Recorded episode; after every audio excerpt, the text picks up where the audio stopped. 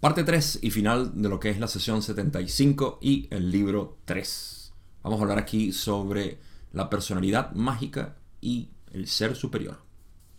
Muy buenos detalles. Empecemos.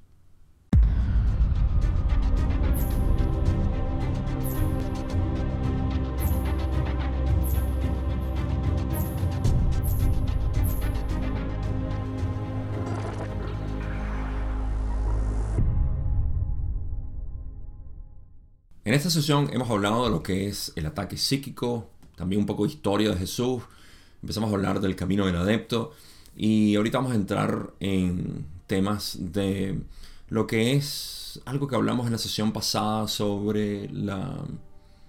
Eh, es algo mucho más em, metafísico y mecánico de la creación, mecánico por utilizar una palabra em, que tenga sentido y que son las vocales, básicamente, que se utilizan en sánscrito y en hebreo. Vamos a hablar un poco de eso y vamos a terminar hablando sobre el ser superior y lo que significa la personalidad mágica. Todo esto. Mi intención, como siempre, es colapsar este tipo, como Ra también lo hace, que es lo que podemos ver en su manera de expresar las eh, distinciones que hay entre ciertas, ciertos conceptos. Y esta, esa es mi intención, siempre colapsar esto, para poder tener una, un conocimiento que sea práctico, aplicable. Y sobre todo cuando tenemos tanta, tanta información, que es lo que a mí me parece que es eh, lo, que, lo que es en realidad el obstáculo para muchas personas que no saben cómo integrar en esencia todo esto. Y ha sido mi propio eh, camino en el cual cómo integrar todo esto y es lo único que puedo compartir. Un detalle que quiero mencionar es que ah, estamos un poco acostumbrados a ver el camino de, de autorrealización, de entendimiento de quién soy, de, darme cuenta de quién realmente soy. Y también, por supuesto, lo que viene en, el intermedio, lo cual es esta, em, este océano de términos, conceptos, práctica, información en general, como estamos acostumbrados a verlos como yo que estoy sufriendo necesito hacer esto para, eh, para poder liberarme. ¿no? Lo cual es, un, es algo natural que ocurra, pero eh, eventualmente tiene que disolverse por lo que realmente es. Porque al final ese ser que está sufriendo en realidad no puede ser el ser absoluto. De lo contrario estaremos diciendo que esta creación es para sufrir y que el amor no es su base. Así que este es el tipo de, conjeturas que tenemos que hacer para poder entender ciertas cosas sutiles de la dinámica que existe entre el proceso que hay en el ser separado y el ser absoluto. Entre la ilusión y la realidad. Y quiero, quería hacer esa, eh, esa énfasis o esa, esa recomendación de empezar a ver sutilmente cómo nuestra mente está eh, condicionada a pensar, debo hacer esto para poder conseguir mi armonía, para poder conseguir. Es algo que está bien por un tiempo, pero eventualmente se va a disolver. Así que si eventualmente se va a disolver, ¿por qué no empezar a notarlo ya? Y no hay mucho que pueda hacer ahorita, porque obviamente estoy hablando del material de Raki pero esto es algo que, que se puede implementar. No es necesario, podemos seguir pensando durante mucho tiempo, pero yo soy un... Eh, yo propongo básicamente esto. Si ya sabemos cuál es el origen o el final, el alfa y el omega, ¿por qué no ir directamente ahí y notar cómo se ve el resto? Okay. Con eso en mente, espero poder ayudar, eh, como siempre hago en estos videos, colapsando este tipo de distinciones que existen, los aspectos, los diferentes aspectos del ser. Vamos a entrar entonces en la primera pregunta que tengo, que es la pregunta 26, donde Don dice, en una sesión anterior hablaste sobre ciertos complejos vibratorios de sonido en hebreo y sánscrito, que eran poderosos porque estaban relacionados matemáticamente con aquello que era la creación ¿Podrías ampliar este entendimiento, por favor, en cuanto a cómo están vinculados? Ral explica, como dijimos anteriormente, el vínculo es matemático o de la ratio. Puedes considerarlo musical. Hay aquellos cuyas actividades mentales complejas intentarían resolver esta proporción matemática, pero en la actualidad la coloración de la vocal entonada, eh, o del, sí, la vocal, em, entonada es parte de la vibración que no se puede medir con precisión. Sin embargo, es equivalente a los tipos de rotación de las partículas de su material primario. Em,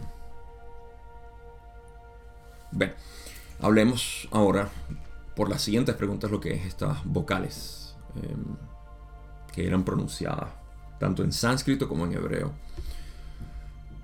El vínculo que hay entre el poder, porque eso es lo que Don está preguntando, ¿cierto? Está diciendo eh, ciertos complejos vibratorios de sonido en hebreo que eran poderosos. ¿Podrías ampliar este entendimiento en cuanto a cómo están vinculados la pronunciación, la parte matemática y el resto, ¿no? ¿Cómo está relacionado todo? Primero que nada, eh, esto es información que yo creo que muy pocas personas pudieran eh, enseñar o al menos en nuestra sociedad y que mm, está más relacionado con prácticas milenarias de, este tipo de ritual que se hace o entonación de ciertos cánticos.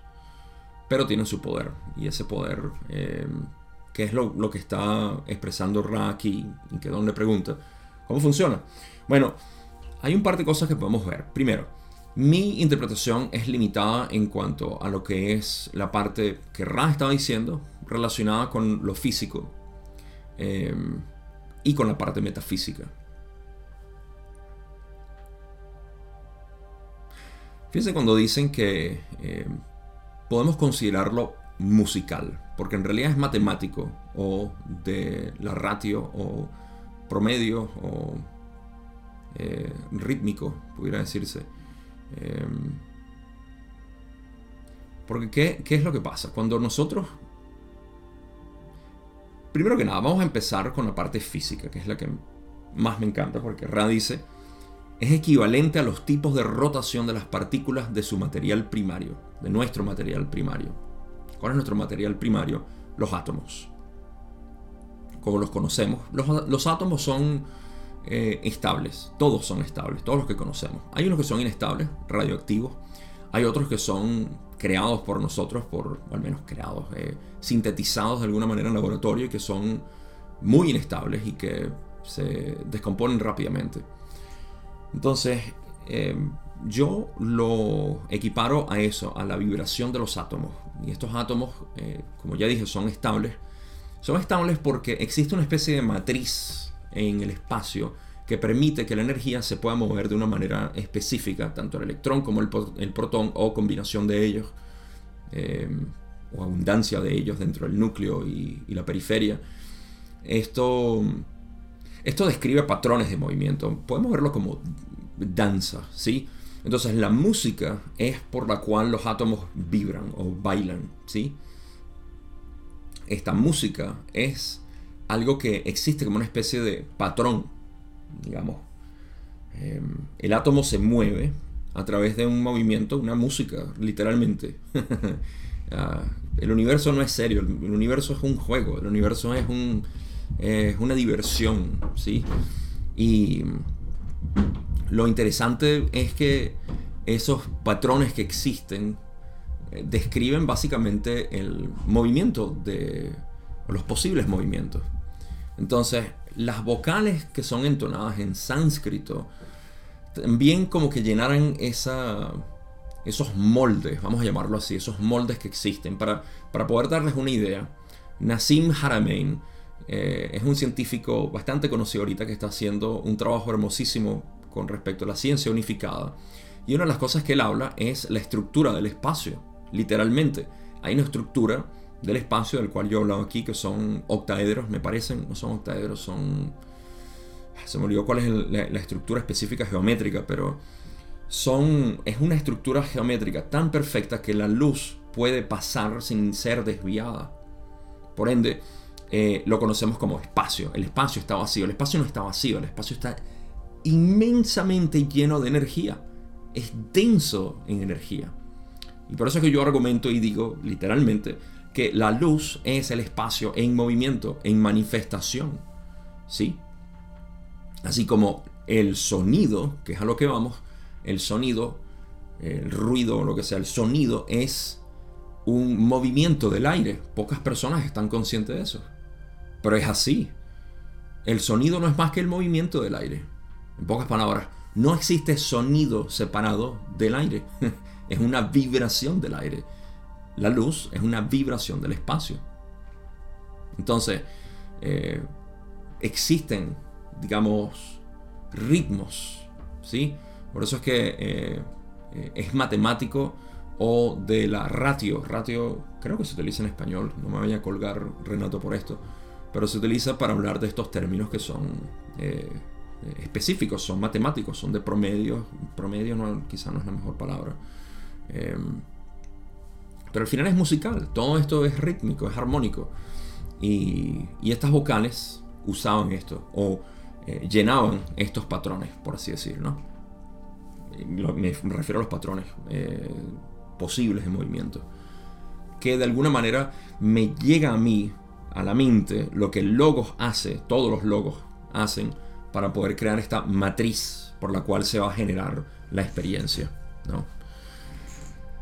Pero eso es todo lo que tengo que decir. Es un tema fascinante, interesante, pero para mí no es lo que me apasiona hablar, aunque me interesa bastante. Pasemos a la otra pregunta. Pregunta 27, donde dice, si estos sonidos se vibran con precisión, ¿qué efecto o uso tendrían con respecto a los propósitos del adepto? Rale dice, puedes considerar el concepto de resonancia simpática. Cuando ciertos sonidos vibran correctamente, la creación canta. Ok, ya esto le da mucho más eh, color a lo que estaba expresando ahorita, porque literalmente podemos considerar el concepto, bueno, la pregunta de Don es cómo esto ayuda al adepto ¿no? a conseguir sus propósitos. Eh, o sea, ¿qué, tiene eh, como efecto vibrar esto? y cualquier otro tipo de de vocal. El, OM tiene todo esto, tiene eh, toda la entonación de las vocales, es completo, por eso que se dice que es la vibración del universo, porque mueve básicamente el aire en este eh, ciclo de, vibración. Entonces, tenemos que el, el, cántico de esto, el uso de estas vocales, eh, se puede considerar como un concepto, puedes considerar el concepto de resonancia simpática. Em, yo no sé si simpático es la traducción correcta aquí. Eh, vamos a buscarlo.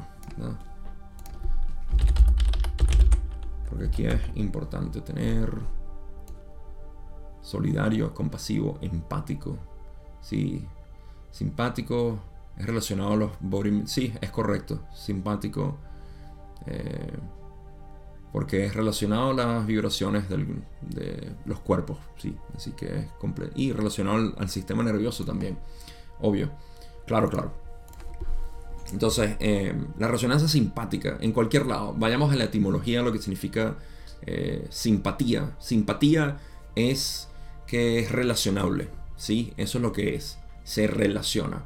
Entonces, cuando no hay simpatía, no hay relación no tengo simpatía contigo.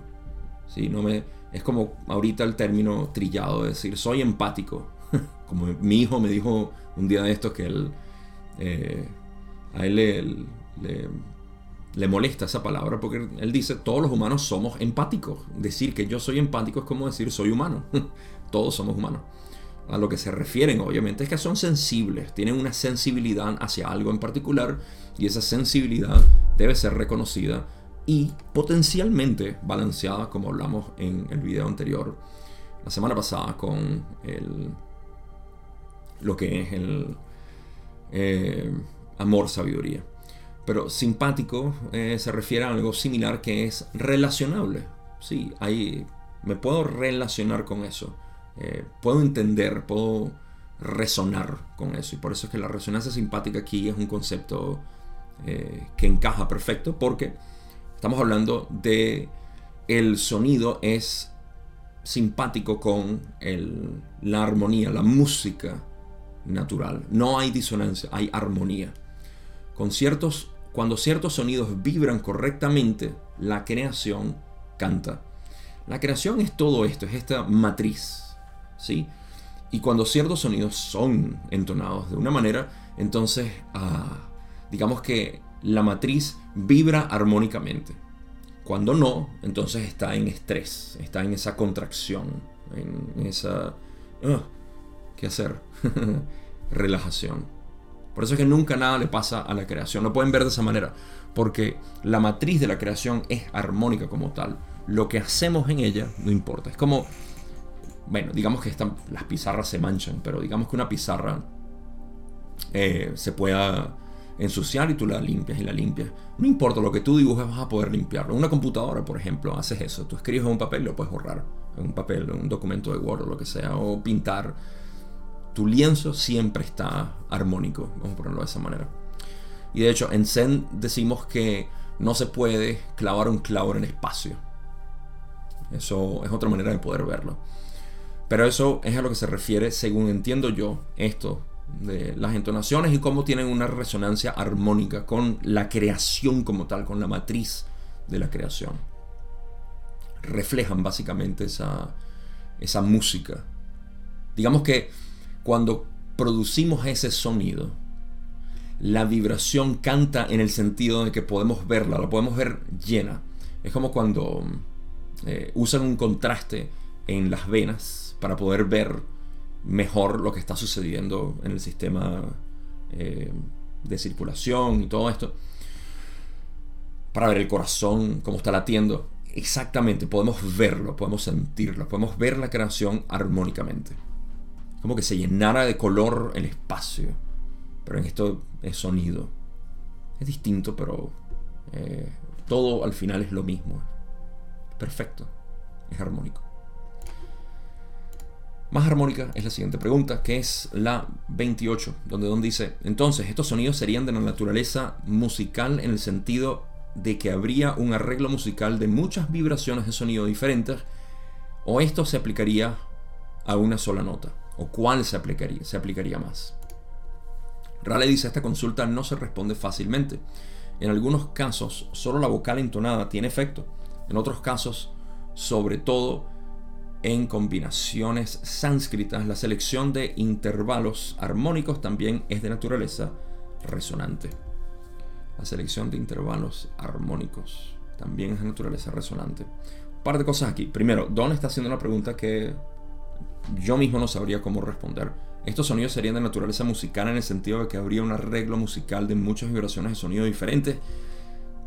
Yo no creo que exista como que una estructura específica como tal sino que hay, hay una infinidad de posibilidades de creación armónica, ¿sí?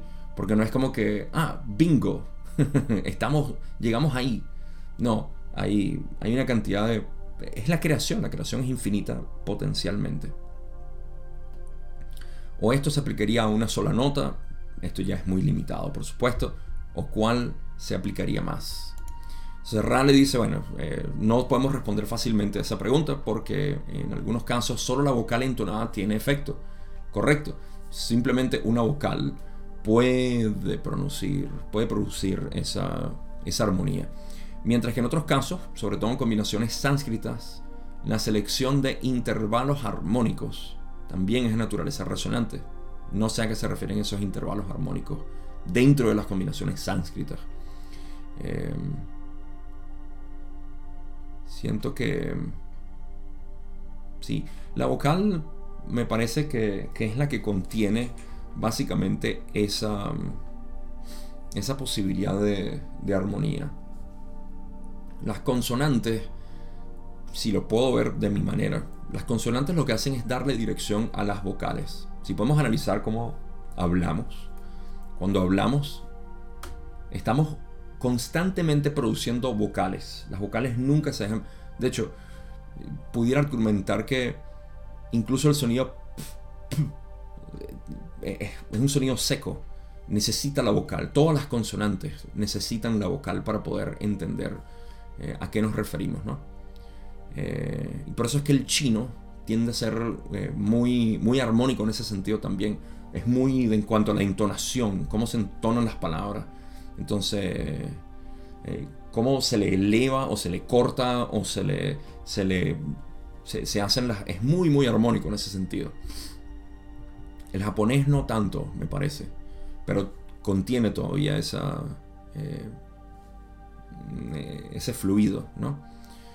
Pero me, voy más allá de lo que es mi, mi alcance. Total, esto lo que quiere decir es que solo la vocal entonada tiene efecto en algunos casos y en otros casos las combinaciones, la selección de intervalos armónicos también es de naturaleza resonante. Sí, no hay mucho más que pueda decir aquí. Siguiente pregunta. Pregunta 29, ¿dónde dice, entonces el adepto utilizaría esta cualidad resonante para volverse más uno con la creación y por lo tanto alcanzar su objetivo de esa manera. Cuatro líneas, un párrafo y una excelente, excelente respuesta. Ral explica, Quizás sería más exacto afirmar que en esta circunstancia la creación se vuelve cada vez más y más contenida dentro del practicante. El balance de tu consulta es correcto. Ah, en este tipo de cosas donde yo abro el libro de, de la creación, del creador. Todo esto para decir en esencia que, ok, haciendo este trabajo, ¿no? Haciendo este trabajo de entonar las vocales y los cánticos y todo esto, el adepto utilizaría entonces esto para volverse más uno con la creación y por lo tanto alcanzar su objetivo de esa manera. Bueno, vamos a disectar lo que es esta, esta pregunta. Don está diciendo el adepto.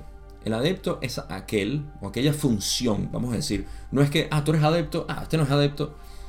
Es una función que es ejercitada dependiendo del interés y la voluntad que nosotros tengamos. Una vez más, quiero, quiero aprovechar de colapsar todas estas palabras para entender cómo funcionan realmente en nuestro ser. El adepto es una función a la cual nosotros le prestamos nuestra voluntad o le damos atención. Es una función a la cual le prestamos atención.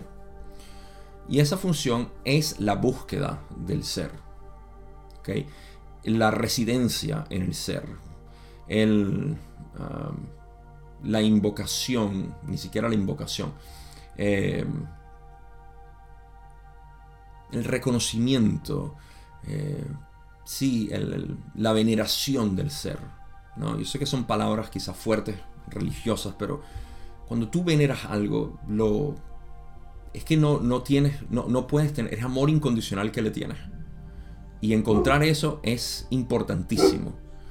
Es muy importante para lo que nosotros podemos eh, catalogar como espiritualidad. ¿Sí? Porque la espiritualidad no es más que la búsqueda total de ese amor incondicional. Y ese amor incondicional lo encontramos con lo que sea que nosotros identifiquemos como creador. ¿Qué es la que, el creador de todo esto? Por eso es que los científicos somos, éramos, eh, somos, éramos muy lúgubres. Y, todo, lo que, todo lo que decíamos y decimos todavía es, ¿cuál es el destino del universo? Muerte. muerte de energía. Heat death. ¿no? Muerte de calor o de temperatura. Ese es el destino del universo. Todo está muriendo, todo cae hacia la nada. Muy fatalista. Eh, no, pero al menos sabemos cómo funciona el universo. Em, todo esto en sí es porque lo que sea que adoremos nosotros es lo que vamos a resaltar más. Y los científicos adoran eh, lo mecánico, lo, lo, que es, lo que no tiene vida. Por ende, aquello que no tiene vida es lo que van a soltar al final y él se soltar los hoyos negros. los hoyos negros son Dios mío, qué miedo un hoyo negro. Mientras que en espiritual el hoyo negro es el colapso total hacia la unidad, la belleza total. Pero bueno, entonces el adepto es esa función que nosotros tenemos para, eh, que desarrollamos, sí, es cierto, porque se desarrolla de alguna manera dependiendo del interés, el enfoque, la atención que nosotros le demos a ese proceso, a esa función. Entonces el adepto utilizaría esta cualidad resonante, la entonación de, estas vocales, para volverse más uno con la creación. ¿Ok? Aquí está implícito el hecho de que el adepto o el ser que está haciéndolo no es uno con la creación. Se siente que no es uno con la creación. ¿Ok? Eso está implícito ahí. Para volverse más uno con la creación. Es importante siempre ver cómo nuestro lenguaje deja implícito todo. Porque no es como decir, ah, no, pero es que esto está... uno sabe, uno sabe que uno... Es como cuando escucho siempre ese... Claro, todos somos uno, pero aquí estamos separados. Eso no tiene sentido. Me encanta porque no tiene sentido.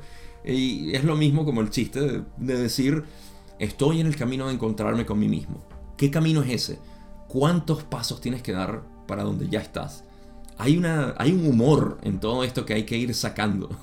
sí, porque eso es lo que revela ah, ese Satori, que está ahí, está ahí tenso, está mm, a punto de reventar. Entonces, para volverse más uno con la creación, está implícito que no lo es. Que está buscando eso. Y está bien, como dije al principio del video, está bien que esta dirección exista. Eh, porque eventualmente te lleva de la ilusión a la realidad. Y por lo tanto, alcanzar su objetivo de esa manera. ¿Cuál es su objetivo? Ser uno con la creación. Ahora, ¿qué dice Ra? Primero, voy a empezar con lo último que dicen, que el balance de tu consulta es correcto. ¿sí? El balance de cómo se expresa el que me quiero convertir más uno con la creación y conseguir el objetivo es, correcto. Ahora, dicen, quizás sería más exacto afirmar que en esta circunstancia, en el momento en el que el, el adepto está entonando estas vocales para convertirse en uno con la creación, la creación se vuelve cada vez más y más contenida dentro del practicante. En pocas palabras, esto refleja el reconocimiento de que el mundo exterior no existe. Ahí la mayoría de las mentes en separación dicen, estás loco, Gao, porque el mundo exterior obviamente existe. Momento. El mundo exterior no existe distinto de ti. El mundo exterior es una proyección de ti. Por ende, decir que el mundo exterior existe como algo separado no tiene sentido, porque el mundo exterior está contenido dentro de ti. Ahora, ¿cómo lo vemos esto? Porque el yo es el contenedor de todas las experiencias. Y esto es algo que hago en mi, camino directo, porque primero empezamos con la idea, la, la suposición de que no, mira, es que yo me siento separado porque yo tengo esto, esto y esto como pruebas de que yo soy separado. Ok, vamos a ir eh, desmintiendo cada una de esas pruebas, porque son mentiras, son falsas, y tú tienes que reconocerlo porque si no, no estuviese en este camino de unidad. Entonces, cuando pasas por ese proceso, te vas dando cuenta de que, ah, verdad, es que todo en realidad ha estado y seguirá eh, estando contenido dentro de mí. La percepción del mundo exterior es muy real porque es la manera en que yo me experimento. Así como la imaginación está en otro lado. No, está dentro de ti. Eso es fácil de decirlo. Ahí no decimos, no, mi imaginación, bueno, algunas personas dicen, mi imaginación me llevó a otro planeta. No te llevó a otro planeta, te llevó dentro de ti. Tu imaginación está siempre dentro de ti. Y la única eh, resistencia que yo he encontrado en todo esto es cuando existe una exacerbación de seguir pensando todavía que existe una separación. Como mencioné en el video pasado, y estoy agradecido por ese tipo de pregunta eh, o comentario que, hicieron, las entidades eh, no existen separadas de nosotros, están contenidas dentro de nosotros, existen en la mente, no existen en otro lado, porque eh, no hay ningún otro lado que no esté contenido dentro de la mente. Creo que eso lo explica bastante bien. Por ende, en la práctica de esta entonación se genera una vibración por la cual se puede sentir la creación como uno.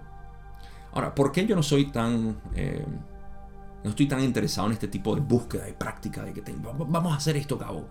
Vamos a hacer todo esto de la entonación de las vocales y vamos a encontrar eso porque eso me va a iluminar. Falso, nada te ilumina. hay cosas que pueden acercarte mucho más a la armonía de la creación, ya sean sustancias, prácticas, eh, actividades, eh, lo que sea. Pueden acercarte a esa vibración, pero tú eres quien la, quien, quien la está generando. Por ende, tú eres quien debe eh, reconocerse como la creación. ¿Sí? Entonces, en ese proceso es que dejas de depender de todo tipo de práctica, sustancia o todo. Y al final, mira, o sea, la percepción de Dios que tenemos debe disolverse. Es la última que debe disolverse. Como yo veo al Creador, dejo todo, todo lo entrego por mi veneración al Creador y eventualmente esa veneración del Creador se va y lo que queda es el yo. Y el yo lo es todo. En ese caso veneras toda la creación. Porque tú eres el todo.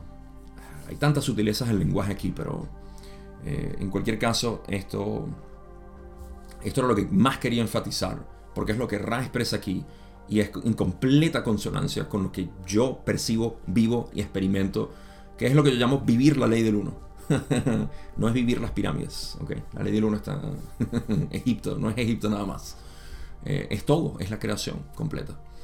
Y, y para mí eso tiene obviamente una pasión que pueden notar cuando hablo, porque es que la sensación de, plenitud, esa es la palabra, de plenitud, es, es incontenible. Y la verdad es que el cuerpo humano no tiene capacidad para esto. Eh, em, solamente podemos conformarnos con esta ecuanimidad que se presenta cuando, cuando vivimos desde, este, desde esta um, no dualidad. Eso es lo que es. No hay dos. Es uno. Yo estoy creando todo esto y está bien. Porque yo no soy víctima de nada. Yo soy el todo. Y bueno, dejo la poesía a un lado y continúo. Pregunta 30, donde dice, ¿podrías decirme el nombre musical de las notas a entonar que sean de esta calidad? Por supuesto. Rale dice, no podemos. Don dice, no pensé que pudiera, pero pensé que no estaría más a preguntar. Entonces supongo que estos deben ser buscados y determinados mediante la observación empírica de su efecto por parte del buscador. ¿Es esto correcto? Raleigh dice, esto es parcialmente correcto. A medida que continúes tu búsqueda, se agregará a los datos empíricos esa agudeza de sensibilidad que ofrece el seguir trabajando en los caminos del adepto. Muy importante respuesta aquí. Eh, primero porque Don está queriendo saber que si a través del tiempo esto se va a hacer más visible o conocido en cuanto a la entonación y todo esto por observación empírica, su efecto y todo esto. Y es de hecho bastante eh, adecuado en que la práctica, el, como Don dice, ah, la observación empírica, su efecto, por parte del buscador, claro, uno va viendo qué es lo que resuena con uno. Y aquí es donde quiero enfatizar esta parte de lo que, lo que realmente funciona. Es natural que cuando uno empieza este camino, eh, uno empieza a buscar todo tipo de información. Y por eso es que YouTube está lleno de canales de información abundante de que sabías que en 1800 alguien dijo tal cosa y sabías que la filosofía habla de los chakras de esta manera y sabía todo esto está para que tú refines. Por eso es que todos ustedes, y lo digo con toda certeza, a menos que estés empezando el camino, todos ustedes han pasado por ciclos donde se abruman de información, dicen basta, van en silencio por un tiempo y después vuelven a buscar información y después basta. Y esos son ciclos donde estás refinando tu información adecuada. No importa dónde sea, a dónde llegues, el punto es que vayas viendo qué es lo que se va refinando y cuál es tu deseo. Cómo te gusta a ti empezar a apreciar esta creación. En este caso estamos hablando particularmente de lo que es la entonación de las palabras y cuáles son las que resuenan eh, más con el adepto y todo esto. Raleigh dice que es parcialmente correcto que eh, con observación empírica empiece a suceder todo esto. Ra lo suaviza un poco más al decir, a medida que continúes tu búsqueda, se agregará a los datos empíricos, o sea, a tu propia, tu propia experiencia comprobable. esa agudeza de sensibilidad. Lo que quiere decir, hmm, esto me resuena, esto no. Y esto que me resuena lo puedo integrar en mi método, porque la idea es que no es que copies, por eso es que se ve tan, tan falso cuando alguien copia a otra persona. y tú ves, a ah, esta persona está pretendiendo ser otra persona. No, eres tú y eso es lo que brilla, esa, eh, eso único que tú eres. Es increíblemente fascinante y atractivo. Em, esa agudeza de sensibilidad que ofrece el seguir trabajando en los, caminos del adepto. Los caminos del adepto son completamente individuales, no hay uno específico. Y entonces cada uno de nosotros tenemos nuestro camino y seguir trabajando en eso es lo que crea eh, esa agudeza de sensibilidad en nuestros datos empíricos, experiencia comprobable. Y es lo único que podemos compartir. Eh, lo único que podemos compartir con... Eh, de manera genuina, diría yo. Me encanta esta respuesta. Pero me encanta también la próxima pregunta. Donde dice, pregunta 32, se dice que los tres aspectos de la personalidad mágica son poder, amor y sabiduría. ¿Es esto correcto? Y son estos los únicos aspectos primarios de la personalidad mágica. Ra, siendo Ra, por supuesto, dice, los tres aspectos de la personalidad mágica, poder, amor y sabiduría, se denominan así para que se preste atención a cada aspecto al desarrollar la herramienta básica del adepto, es decir, su ser. De ningún modo es una personalidad de tres aspectos, es un ser de unidad, de sexta densidad y equivalente a lo que llamas tu yo superior. Y, al mismo tiempo, es una personalidad enormemente rica en variedad de experiencias y sutileza de emoción. Wow. Tengo que hacer una pausa aquí. Vamos a desempacar esto porque Don está diciendo, ok, quiero disectar, como buen científico, la personalidad mágica. Y los aspectos son poder, amor y sabiduría. Entonces, esto es correcto y son estos los únicos aspectos primarios de la personalidad mágica. Eh, me parece que es una muy buena, buena manera de, expresar aquello que es... Em, ese, em, yo diría que la personalidad mágica es otra, es la función. Es la función, es una de las funciones. Y es otro aspecto también. Pasa que las palabras, tenemos que escoger nuestras palabras aquí para no solapar y confundir. Pero la personalidad mágica no es más que ese, ah, ese recurso que utilizamos para poder em, trabajar con una inteligencia superior. Punto. Personalidad mágica es eso. Es ese, ese recurso que utilizamos para trabajar con una inteligencia superior. Eh, me conformo con esa definición. Podemos tener más definiciones, pero con esa basta. Ahora, Ra dice, los tres aspectos de la personalidad mágica, correctamente, son poder, amor y sabiduría, eh, pero se les llama así, se denominan así para que se preste atención a cada aspecto al desarrollar la herramienta básica del adepto, es decir, su ser. Vamos a hacer ingeniería reversa aquí a esta frase porque eh, es importante. Primero, el ser el ser es el ser total. Aquí Ra nunca habla del ser como, bueno, esa personalidad tuya que, eh, que eres hombre, que eres mujer, que tienes esto, que no tienes aquello, etc. No se refiere a, a, esa, a esa persona, a eso le decimos persona. ¿sí? Eso que está superficial, que en realidad no existe. Es simplemente una forma maleable. Eso, ese, ese ser al que se refiere es el ser absoluto. ¿ok? Esa es lo que está desarrollando em, la, herramienta básica del adepto que está desarrollando es el ser. ¿ok? Ese ser que está siendo. ¿Sí? Porque el ser no es nada más eh, conciencia pura. No, el ser es lo que está sucediendo. Es como decir, ¿qué es la naturaleza? La naturaleza es algo particular. No. La naturaleza es todo el planeta podemos decir que el plástico es naturaleza. Yo sé, los ecologistas aquí me quieren degollar. Pero no, el plástico de dónde vino? No vino de otro planeta, vino de la naturaleza. Ahora que lo sinteticemos nosotros y que sea perjudicial es otra cosa. El plástico es una de las peores cosas, por cierto, eh, que hemos diseñado. Eh, uf, hay tanto que puedo hablar del plástico, pero no lo voy a hacer aquí. Entonces tenemos, eh, sí les advierto, de verdad, consideren investigar sobre el plástico y todos los efectos que tiene porque, uff, es increíble. Em, ok, pero volviendo a esto, eh, ¿qué es la naturaleza? La naturaleza es todo. Es absolutamente todo. Entonces no podemos decir esto es naturaleza. No, Eh, la naturaleza es aquello que se manifiesta. Entonces el ser es todo aquello que se manifiesta. Tú eres el ser, yo soy el ser, eh, el excremento de gallina es el ser, el sol es el ser, el espacio es el ser, todo es el ser. Y es una manifestación. Entonces estamos desarrollando eso que está más próximo a nosotros, que es este ser. Ah, fantástico. Pero no le puedo dar nombre, porque cuando le doy un nombre, se escabulle, se va, se pierde. Entonces, en nuestra ingeniería reversa que estamos utilizando el ser, ¿no? que es la, herramienta básica del adepto, y eh, se le presta atención a cada, cada aspecto esencial de este ser, que son poder, amor y sabiduría. Son tres elementos básicos. El poder lo voy a asociar con sexta densidad, o el trabajo que se puede hacer de sexta densidad, aunque también se puede asociar con eh, el rayo amarillo, el centro de poder, Manipura. Pero queda a juicio de cada quien. En realidad no se refiere en este caso exclusivamente a un centro energético, a mi parecer. De ningún modo es una personalidad de tres aspectos.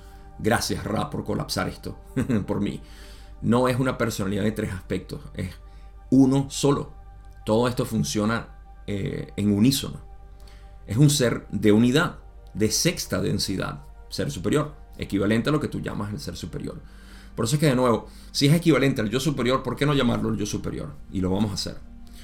Al mismo tiempo es una personalidad enormemente rica en variedad de experiencias y sutileza de emoción. ¿Por qué es enormemente rica? Porque es la base, no solamente de... Y aquí es donde mucha gente pudiera perderse en el hilo de encarnaciones por decir, y es lo que yo llamo limitación de investigación metafísica del ser. Cuando decimos, ah, pero es que me sirve saber mi encarnación pasada y otras cosas.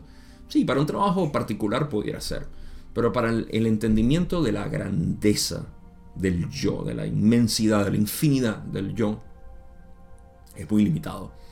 Del mismo modo aquí, el ser superior, ¿por qué es tan enormemente rico y variado en experiencias y sutileza de emoción? Porque no es nada más el hilo de todas las encarnaciones que tú representas, porque tú no eres las encarnaciones pasadas, eres una representación de esa energía que ha estado en evolución durante mucho tiempo, pero no eres la energía, tú eres el todo.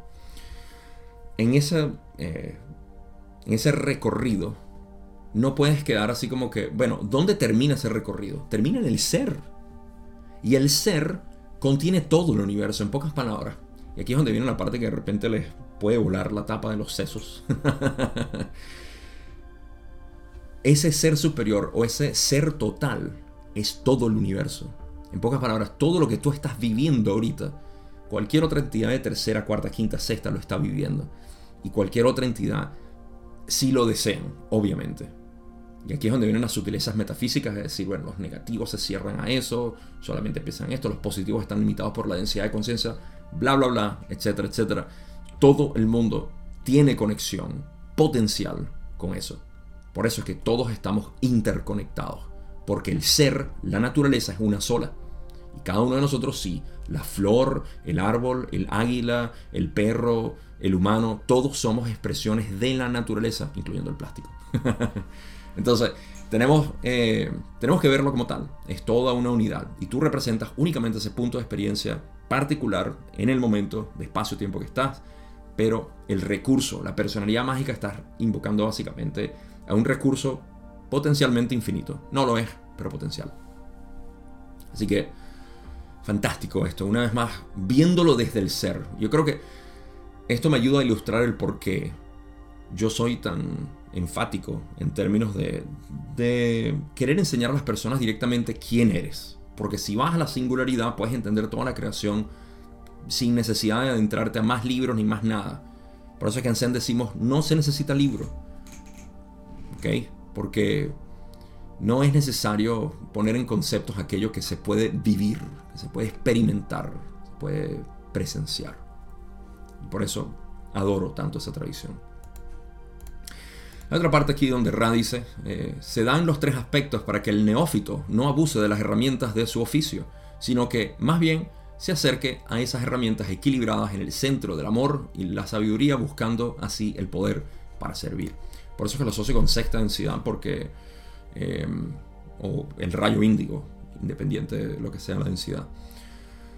Porque Ra dice que, ok, se dan estos tres aspectos para que el neófito, el que está empezando, se enfoque en amor y sabiduría, ok, para buscar así el poder de servir.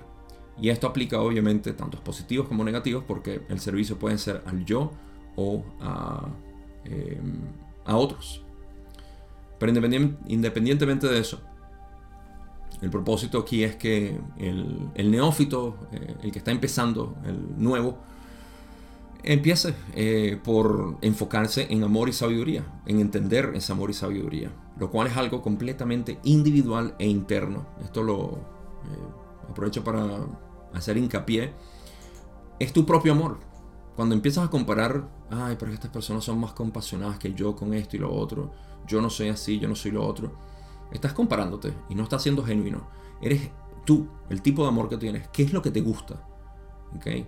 De ahí puedes derivar la sabiduría. La sabiduría no viene sin amor. Al menos no una sabiduría honesta, ¿sí? Eh, genuina, espontánea, real. Tienes que primero conocer tu corazón para ver cómo expresa ese corazón en el camino positivo. Yo soy el de la interpretación de que el camino negativo utiliza el rayo azul o sabiduría de una manera eh, inversa, falsa. Pero ok, Pasemos a la próxima pregunta. Don dice, pregunta 33, mencionaste en una sesión anterior que el cabello era una antena. ¿Podrías ampliar esta afirmación sobre cómo funciona? Rale dice, es difícil hacerlo debido a la naturaleza metafísica de este efecto de antena. Tu física se ocupa de las mediciones en su complejo físico de experiencia. La naturaleza metafísica del contacto de aquellos en el tiempo-espacio es tal que el cabello al tener una longitud significativa se convierte en un tipo de batería eléctrica que permanece cargada y sintonizada y luego puede ayudar al contacto, incluso cuando hay pequeñas anomalías en el contacto. Eh, descargo de responsabilidad. Yo no tengo mucho conocimiento ni experiencia de cómo funciona todo esto, así que es muy poca la interpretación que puedo hacer de, cómo funciona, qué utilidad tiene, eh, es práctico, Supongo que depende del trabajo que la persona esté haciendo y en ese caso, como yo no estoy involucrado en este tipo de rituales y de contactos y de canalizaciones y todo lo demás, soy un neófito, literalmente, en todo esto y prefiero no, eh, no interpretar nada aquí. Excepto lo que Ra dice, que no podemos eh, medir básicamente cuál es la... Dice, tu física se ocupa de las mediciones de su complejo físico de experiencia, o sea, del espacio-tiempo, no de lo metafísico. Así que no tenemos manera de, saber qué tanto. Eh, es difícil em, debido... Es difícil hacerlo debido... O sea, explicar, Ral está diciendo, debido a la naturaleza metafísica de ese, eh, de ese efecto de antena que tiene el cabello. Lo que sí pueden decir es que la naturaleza metafísica, el contacto de aquellos en el tiempo-espacio, o sea, básicamente el contacto con entidades, si ese es el trabajo que te gusta hacer, es tal que el cabello, al tener una longitud significativa, se convierte en un tipo de batería eléctrica que permanece cargada y sintonizada y luego puede ayudar al contacto. O sea, como que los cabellos funcionan metafísicamente para poder cargar esa energía, esa electricidad metafísica, ¿no? Dice que funciona como una batería y sintonizada eh, para ayudar al contacto. Eh, es como una especie de conductor, podríamos decir, de la información metafísica. Eh, y de nuevo, a mí no me parece que sea algo. Eh, incluso.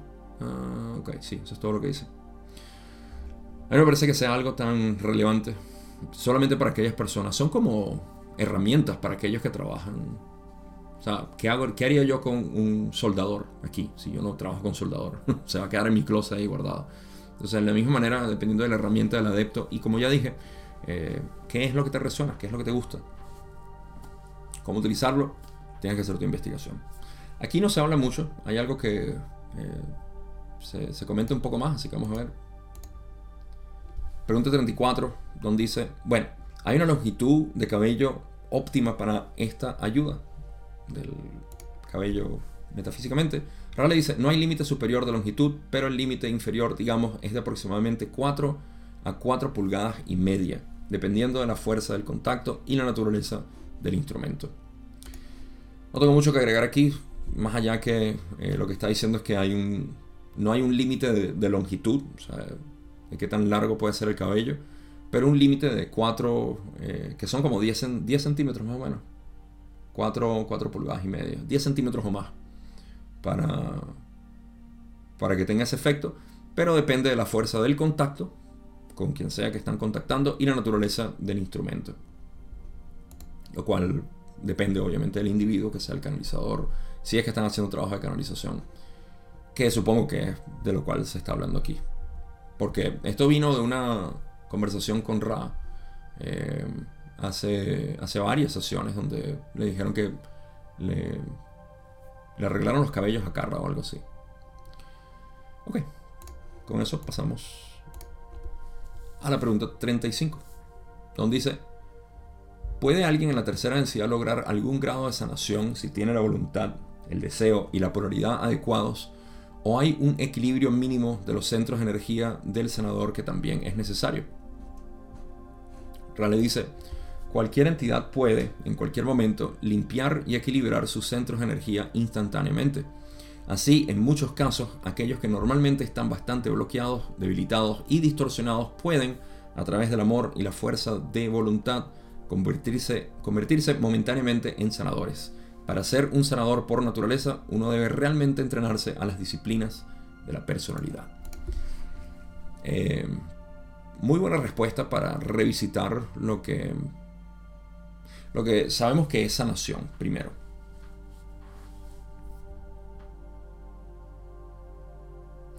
Podemos definir sanación como el... Sanación en el sentido... Sí, una reconfiguración nueva, que sea más armónica. Eso puede ser sanación. Una manera bastante general de decirlo. De, de esa configuración, el sanador ofrece la configuración. Mejor dicho, de esa posibilidad, el sanador ofrece la configuración a través de cualquier medio. Un sanador existe de, muchas, muchas maneras.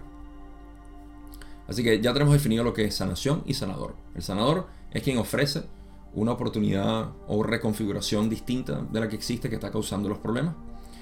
Y la sanación es la aceptación de esa reconfiguración. Punto. Si lo queremos hablar metafísicamente en términos de centro energético, tiene que ver obviamente con los tres centros primarios, o no primarios, me corrijo porque son, los primarios son rojo, amarillo y azul. Eh, los inferiores, rojo, naranja y amarillo. En ese sentido, eh, el equilibrio sería eso. Y lo que Ra está diciendo, bueno, la pregunta de Don es que si cualquier persona pudiera ser sanador, ¿cierto? Dice, ¿puede alguien en la tercera densidad lograr algún grado de sanación si tiene la voluntad, el deseo y la polaridad adecuados? o hay un equilibrio mínimo de los centros de energía del sanador. Bueno, las dos cosas en realidad son ciertas, me parece. Porque Ra dice que cualquier entidad puede, en cualquier momento, cualquier entidad en cualquier momento puede limpiar, sería mejor despejar. En 36, voy a anotarlo aquí. 75, 36, despejar, no limpiar. Eh, 35, no 36. Sí, aquí em, sería despejar. Cualquier entidad puede en cualquier momento despejar y equilibrar sus centros de energía instantáneamente. O sea, todos somos capaces de, en un momento, despejarlo. Aquí viene una parte que de repente mucha gente dice, ay no, Gabo, eso cuesta mucho. Gracias, Ra, por darme esta información. Le voy a decir por qué yo soy eh, tan eh, repetitivo con esta información? Porque hay una resistencia, de la cual hablé en mi video de la necesidad del camino directo en esta sociedad, en esta cultura. Eh, porque hay una resistencia muy, muy antigua, de todos los tiempos, que es que cuando se ofrece una posibilidad de lo que llamamos eh, iluminación inmediata, hay una resistencia porque venimos muy condicionados, obviamente, 90 y pico por ciento de nuestra existencia. Todo es, no, tú tienes que trabajar para conseguir aquello que cuesta mucho. La iluminación no cuesta mucho, lo siento, lo siento muchísimo por todas las personas que les encanta hablar de complejidades y dualidad y todo eso, pero la, iluminación no cuesta absolutamente nada. De hecho, es tan simple que nos cuesta aceptarlo. Eso es otra, eso es otra cuestión. O sea, es como que el marido que encuentra por fin a, la esposa con, otro y dice, ay no, me cuesta aceptarlo. Bueno, o sea, ya, es inmediato, la información está ahí. ¿Qué, qué tanto te cuesta aceptarlo es otra cosa? Ah, pero nos queremos hacerlo ciegos. Entonces, ¿qué sucede? Que eh, esta resistencia limita la posibilidad de que tú puedas conocerte a ti mismo. y bueno, eh, esto es reconocido a través de milenios, pero milenios y milenios. Jesús puede ser uno de ellos. Tú eres el Hijo de Dios. Estás loco. Aquí nadie puede. Ahí era el peor. Aquí nadie puede ser el Hijo de Dios. Em, en, el mismo budismo, el Zen fue ridiculizado por muchas sectas al decir, sí, iluminación inmediata. Vean ahorita lo que es. Es el refinado del budismo más increíble que ha existido. Y así sucesivamente, ¿no? Entonces, hablo de esto porque ahora Ra dice, bueno, en cualquier momento alguien puede equilibrar su centro de energía instantáneamente. Claro, esto no quiere decir que ya, listo, ¿no? Eh, porque mira lo que. Esta es la parte donde Ra lo pone de una manera muy específica. Muy particular. Ra dice: Así, en términos de sanación, en muchos casos, aquellos que normalmente están bastante bloqueados, debilitados y distorsionados, pueden, a través del amor y la fuerza de voluntad, amor y fuerza de voluntad, dos, dos elementos interesantísimos aquí, convertirse momentáneamente en sanadores.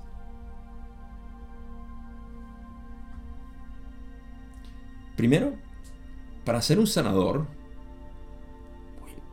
para tú ser un sanador tienes que estar iniciado, Gabo, tuviste que haber pasado por la pirámide, no, y hay que conocer todas estas filosofías, y aparte uno tiene que meterse en un templo.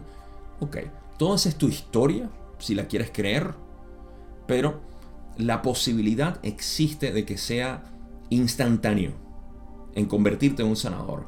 Pero, como Ra dice, convertirse momentáneamente en sanadores. Momentáneamente. Porque en el momento en que se despeja, bueno, se despejan las nubes, ves el sol. Pero cuando las nubes vuelven otra vez, se acabó el sol. Pero ya viste el sol, sabes que está ahí. No importa. En cualquier caso, esto puede ser. Eh, es, es, prueba, ¿no? Al menos dentro del material de Ra, es prueba de que la iluminación, hablando del sol, es eso, es el despeje por completo y equilibrio, así sea instantáneo y momentáneo. Eso es un Satori. Lo que llamamos Satori es eso, es un despeje completo, donde quedas ¡ah!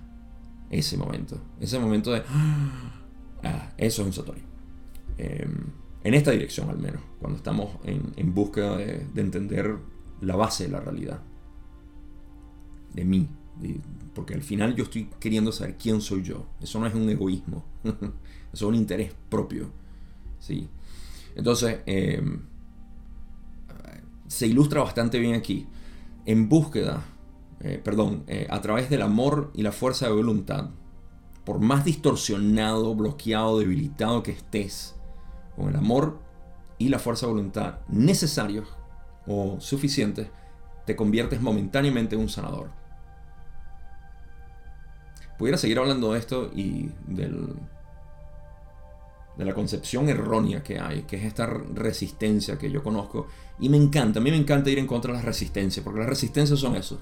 son, son una, las resistencias son una relajación en potencial. eso es todo. Entonces, todas las resistencias me encanta eh, disolverlas.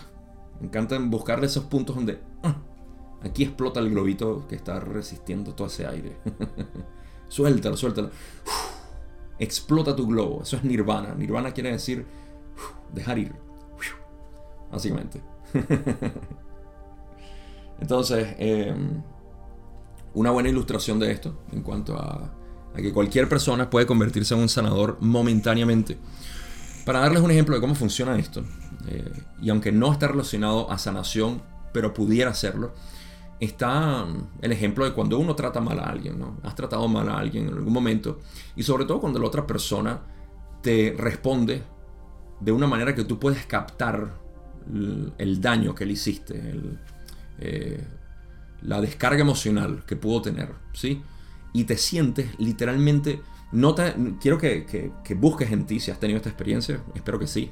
Y si no, pues felicitaciones, nunca has tratado mal a nadie o no, te has dado cuenta. Pero cuando uno se da cuenta de que trató mal a alguien, sobre todo un niño, a tu pareja, a un padre, algo, alguien con quien tienes una relación íntima que de repente tú sabes que lo amas, pero de repente tuviste ese momento de, de, resistencia, ¿sí? de inquietud, de frustración, y te descargaste. Y ves en la otra persona esa... Ah, lo que me hiciste. En ese momento tú sientes un vacío por dentro que es una especie de compasión desmedida de decir, oye, lo siento, discúlpame, no, no pensé que te iba a hacer. Olvídate el discúlpame, lo siento, sino quiero que te enfoques en esa sensación que uno tiene. En ese momento, tu ego, que fue lo que causó la frustración de actuar de esa manera, se disipó. Esa relajación, esa sensación exquisita de sentir esa compasión, eso es muy similar a lo que yo veo aquí en términos de sanación. Claro, como lo estaba escribiendo Ra, que eh, puede momentáneamente. Me estoy enfocando muchísimo en esto para poder ilustrar el punto. Pero eso es, um, eso es lo que quería invocar, o evocar, mejor dicho, en ustedes. Ahora, em, para finalizar, dice que obviamente para un sanador, un sanador por naturaleza, uno debe realmente entrenarse en las disciplinas de la personalidad. Ahora, esto sí es un sanador que está trabajando, que esa es su vocación, eso es lo que hace, no es el momentáneo. Eh, utilicé todo el, ejemplo momentáneo porque ayuda a ilustrar este mecanismo de reconocimiento eh, directo, que es básicamente en lo que se basa mi trabajo, que es en el reconocimiento directo de quién eres para luego trabajar a través de ahí. Porque no es que, eh, que es una de las concepciones erróneas que he escuchado, como que Ah, con eso. Y de nuevo, lo entiendo. Entiendo que es la resistencia por desconocimiento e ignorancia de cómo funciona esto. De decir, ah, eso de que no, tú te iluminas así es falso. Eso no puede ser así de fácil. Porque tenemos la idea de que la iluminación es que te convertiste en Dios o en San Mateo quién sé yo. No, la iluminación no es más que el reconocimiento de tu ser. Y si vistes el sol por un segundo, ya sabes que existe. Y a partir del sol empiezas a trabajar. Quería enfatizar eso.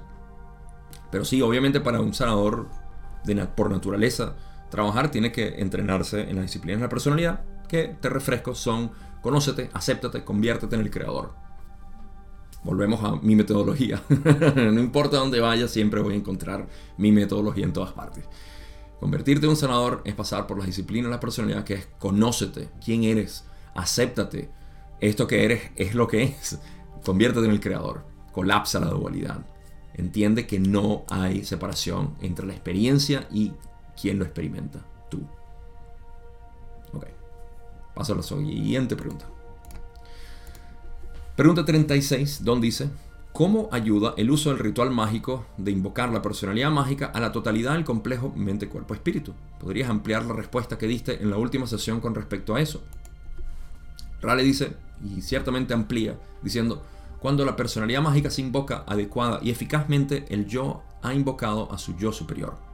De este modo se establece un puente entre el espacio-tiempo y el tiempo-espacio, y la personalidad mágica de sexta densidad experimenta directamente el catalizador de tercera densidad durante la duración del trabajo.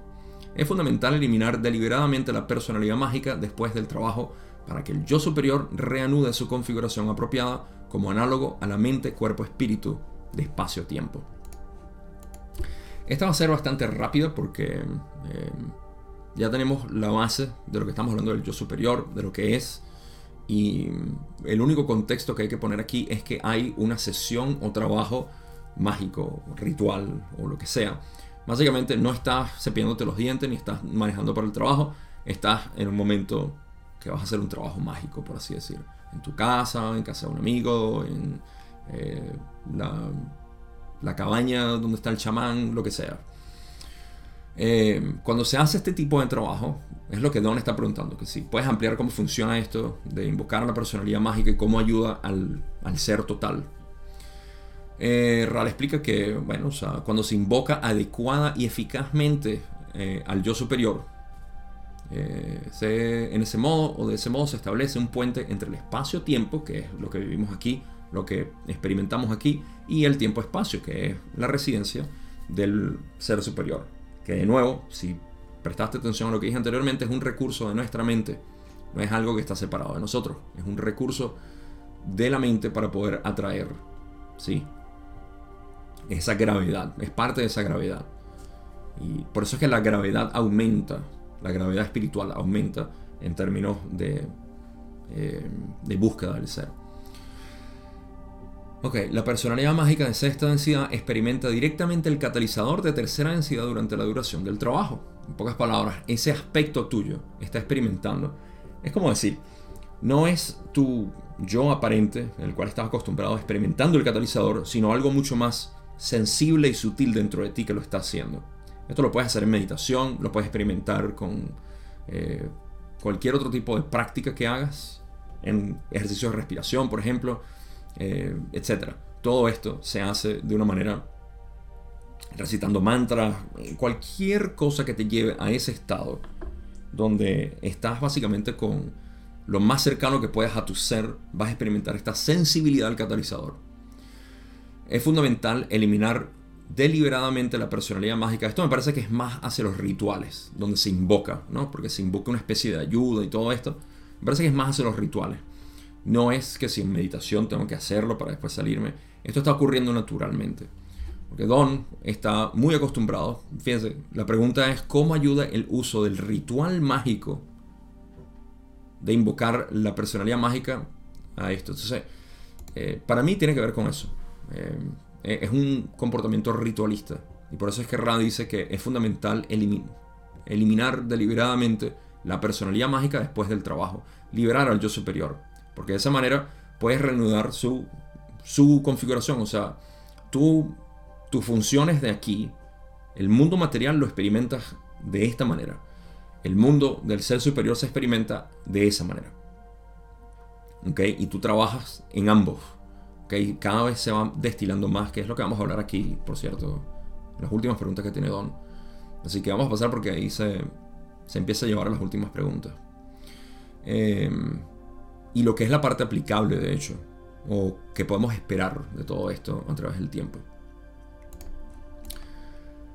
Pregunta 37, donde dice, entonces estás diciendo que el acto, la señal o la clave para la invocación de la personalidad mágica, que es ponerse algo o un gesto, o hacer un gesto, debe ser tan cuidadoso, debe quitarse ese algo con cuidado o invertir el gesto, tal vez al final de la invocación.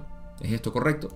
Realice, es, eso es correcto, debe lograrse meticulosamente, ya sea mentalmente o también con gestos, si esto es de ayuda significativa.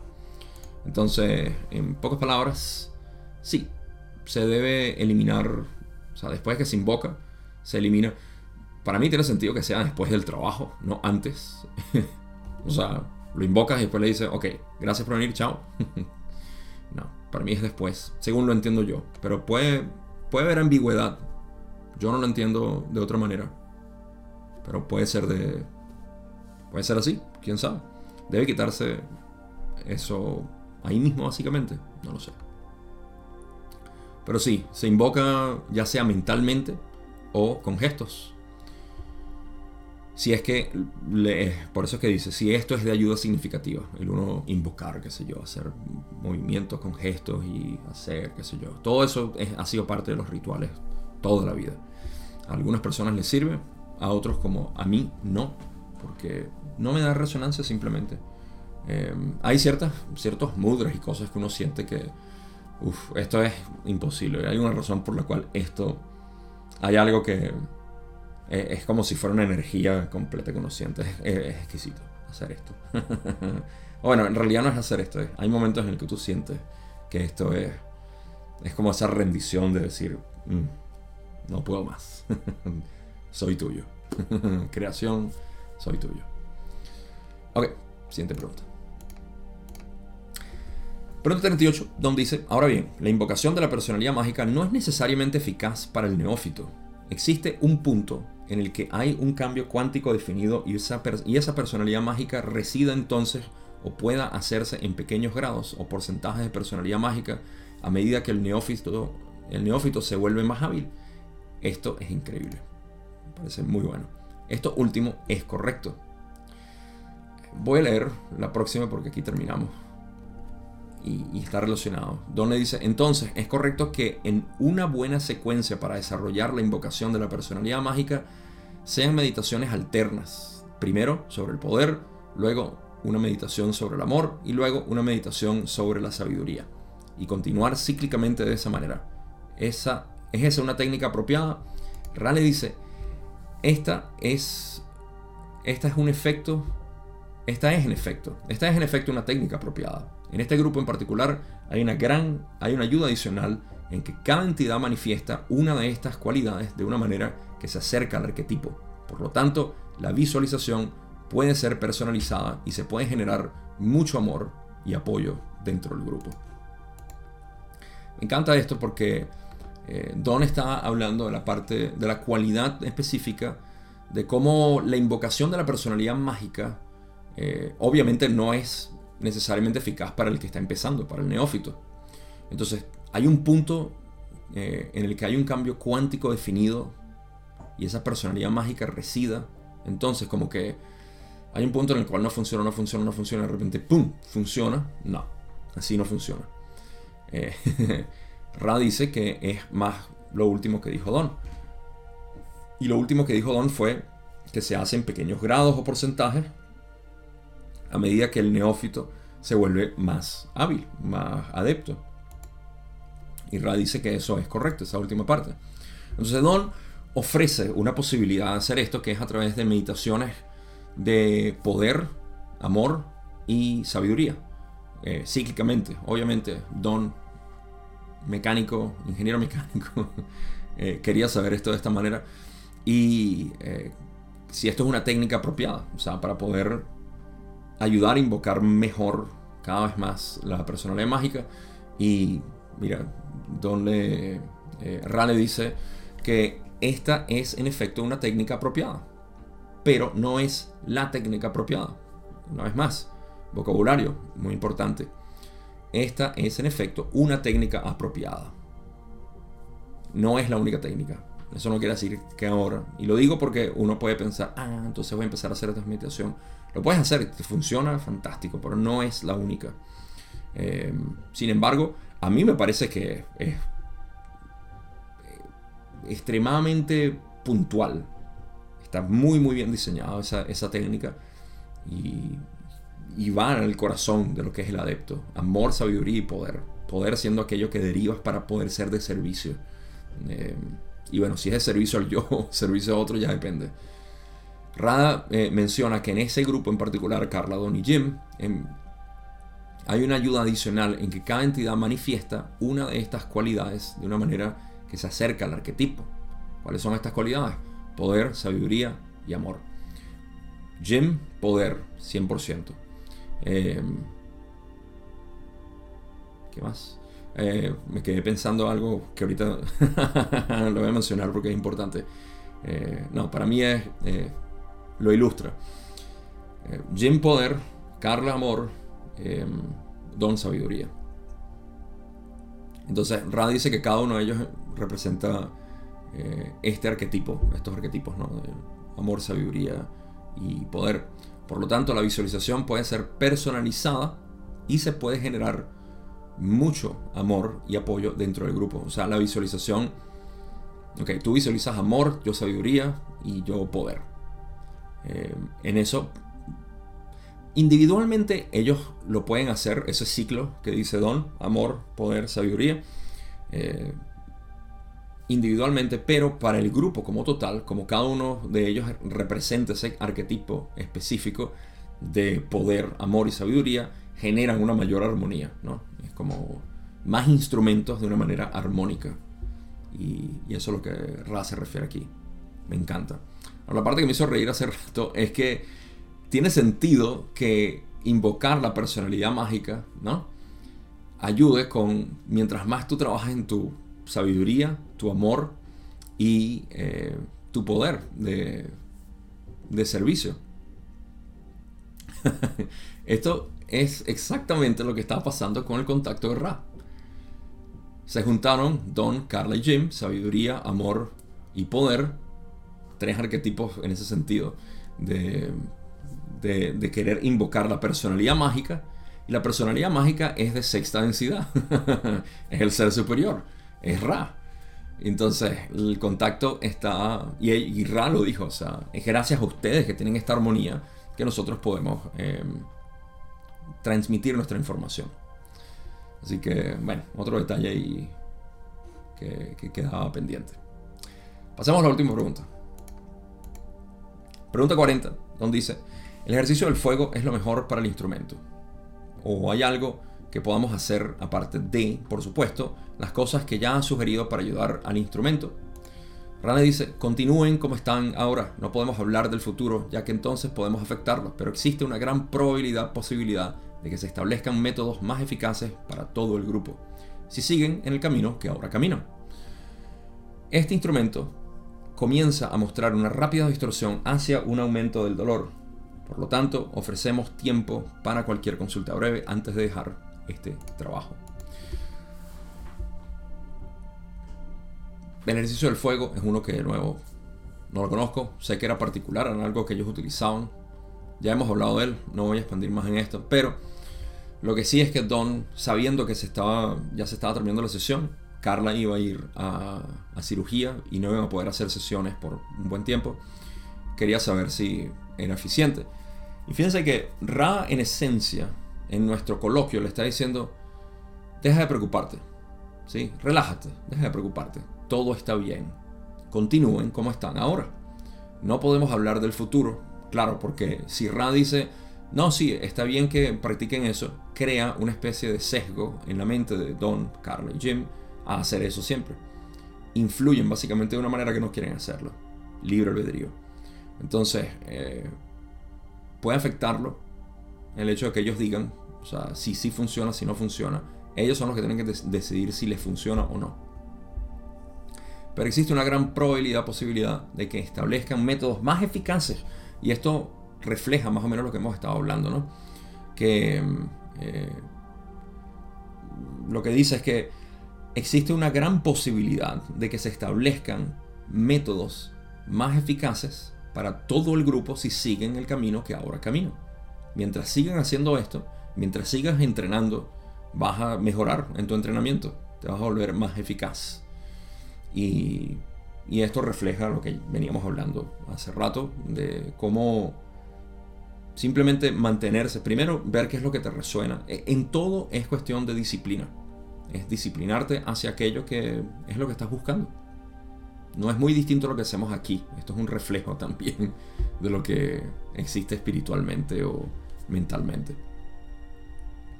Y bueno, ya se terminó la sesión. Esta sesión se terminó de una, de una manera bastante estándar, cotidiana. No hubo ninguna respuesta de Ra para terminar que fuera de notar. Conclusiones. Habiendo terminado ya el tercer libro de la ley del 1, el material de Ra, eh, puedo decir que en estos tres voy a hacer una conclusión basada en mi experiencia, en lo que ustedes obviamente pueden destilar de estos videos de mí, y es que en estos casi tres años que llevo haciendo la ley del 1, estos tres libros, casualmente casi tres años, en abril fue que empecé 2020, eh, y bueno, lo venía estudiando desde enero, diciembre, más o menos, cuando empecé a estudiarlo, del 2019. Lo que más ha resaltado para mí, que es bastante obvio ya para ustedes, es mi interés en esa parte mística o el conocimiento del yo, conocimiento del creador, del yo como creador, que Ra dice. Todo esto me ha llevado a mis propios, mi propio desarrollo, lo cual es mi, mi contribución mi enseñanza para con ustedes. Y esto siempre ha sido en la parte del desarrollo del ser. Hay temas que son de poco interés para mí, como ya he notado antes, y son esos de eh, cómo sanar. De hecho, hay una parte, lo crean o no, por eso es que estudiar el, material de Ra es interesantísimo cuando tienes una dirección. Hay una parte donde Ra dice que no es necesario sanar para eh, básicamente reconocer tu ser. No es necesario en absoluto. Una persona puede tener, obviamente, es un tema largo, pero hay tantas cosas que, que yo, obviamente, mi, intención nunca fue, en realidad, aquí puedo aprovechar de decir esto, mi intención con el material de RA nunca fue ahondar en temas metafísicos, porque nunca fue de mi interés. Eh, a pesar de que es una manera, obviamente, el material de RA lo presenta de una manera científica, congruente, de manera que no tiene, no parece tener eh, eh, discrepancias, incertidumbres en cuanto a, a, lo que, a lo que se refieren. Son bastante explícitos. Y eso fue lo que me llamó la atención. La parte, mm, digamos, eh, no solamente pedagógica que utilizan, que ya es increíble, sino la estructura. Y, creo que es lo que a la mayoría de las personas que siguen el material de Ra conmigo les interesa, que tiene estructura, a diferencia de la, uh, la maleabilidad que se encuentra allá afuera con toda esta metafísica. Pero en cualquier caso, el refinado y destilado de todo esto para mí fue el conocimiento del ser. Así que eso es todo lo que pueden esperar de mí y lo sigo repitiendo porque me parece que eh, es necesario mencionarlo porque obviamente este material atrae a todo tipo de personas que estén interesados en otros temas y quiero expresar mi limitación por, eh, por voluntad, por deseo. Yo limito mi expresión hacia aquello que es conducivo a la armonía del ser. Es lo único que me interesa. Información, cosas fantásticas y todo eso me parece increíble para las personas que les gusta investigarlo. Yo mismo puedo disfrutar con cierta poesía y, eh, mitología porque es la manera como hablamos, pero en términos de eficiencia práctica no puedo utilizar más que aquello que, que es lo más puro que tenemos para poder ver quién somos. A partir de ahí, ser, ser armonía. Así que introducción o conclusión para la introducción del libro 4, donde vamos a hablar de la mente arquetípica bastante. Hay mucha, mucha información ahí.